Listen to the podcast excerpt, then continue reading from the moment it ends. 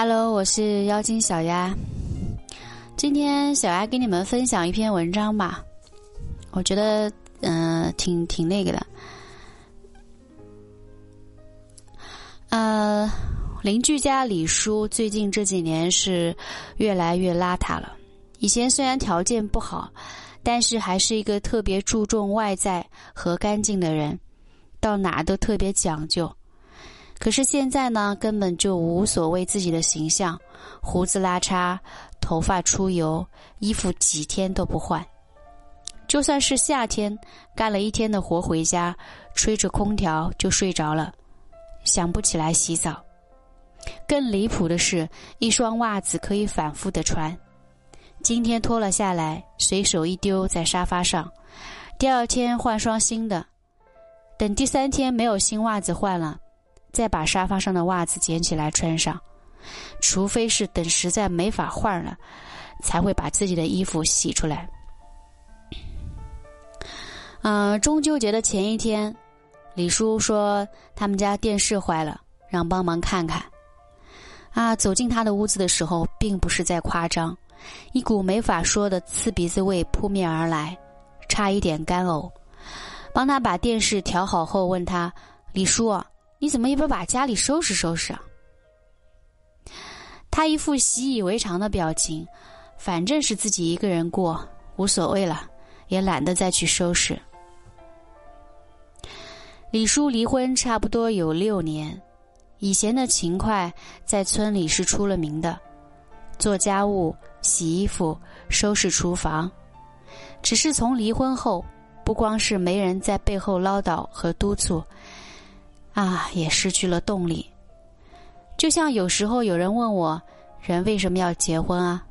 我觉得，不仅仅是因为爱情，还有两个人在一起，真的会充满无限的动力和激情，干什么活都有劲，想干也愿意干。人要是没有了奔头和希望，等于直接就废了。所以夫妻之间。别总是在一起的时候相爱相相爱相杀，一旦有一天失去了，你就会明白以前的日子有多宝贵和幸福。离婚仅一年，阿松瘦了不止二十斤，光从面相上来看，显得很病态，十分憔悴和消极。不是身体有问题。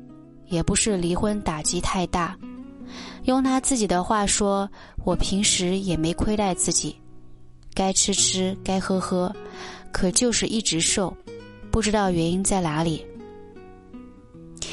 为什么有很多男人在结婚后身体就会发福？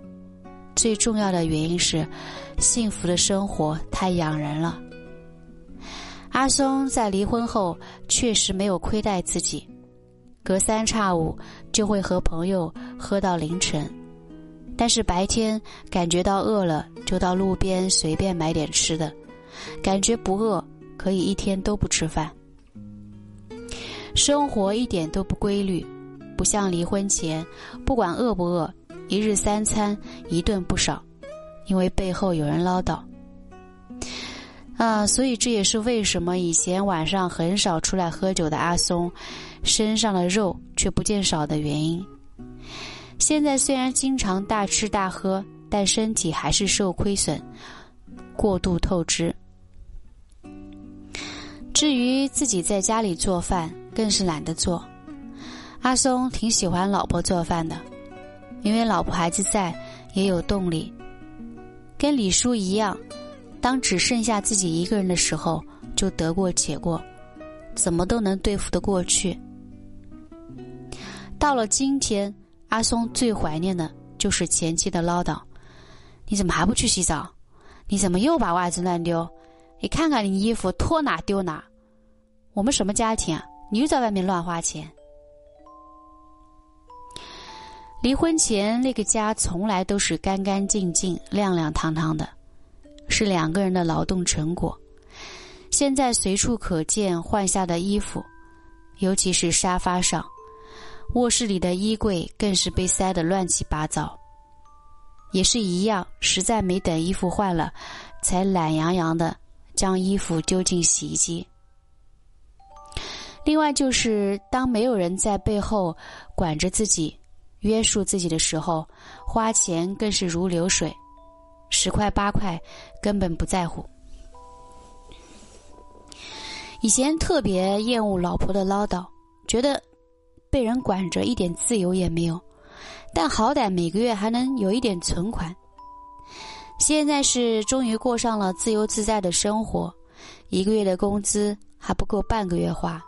生活已经不是一地鸡毛，而是乱七八糟，没有规划，没有方向，没有希望。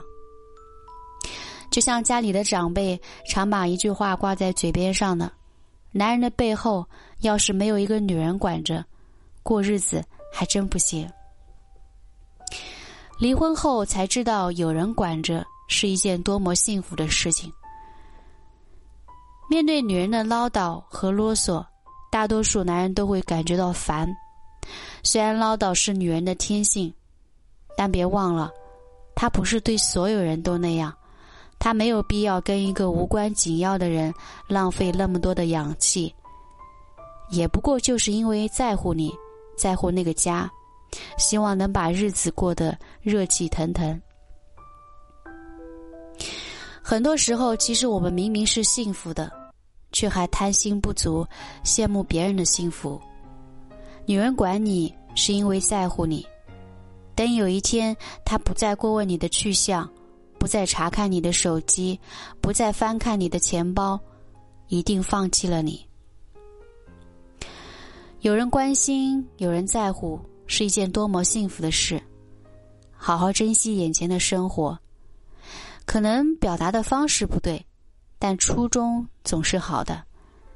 当然了，女人也要记得适可而止，过度的唠叨往往只会适得其反。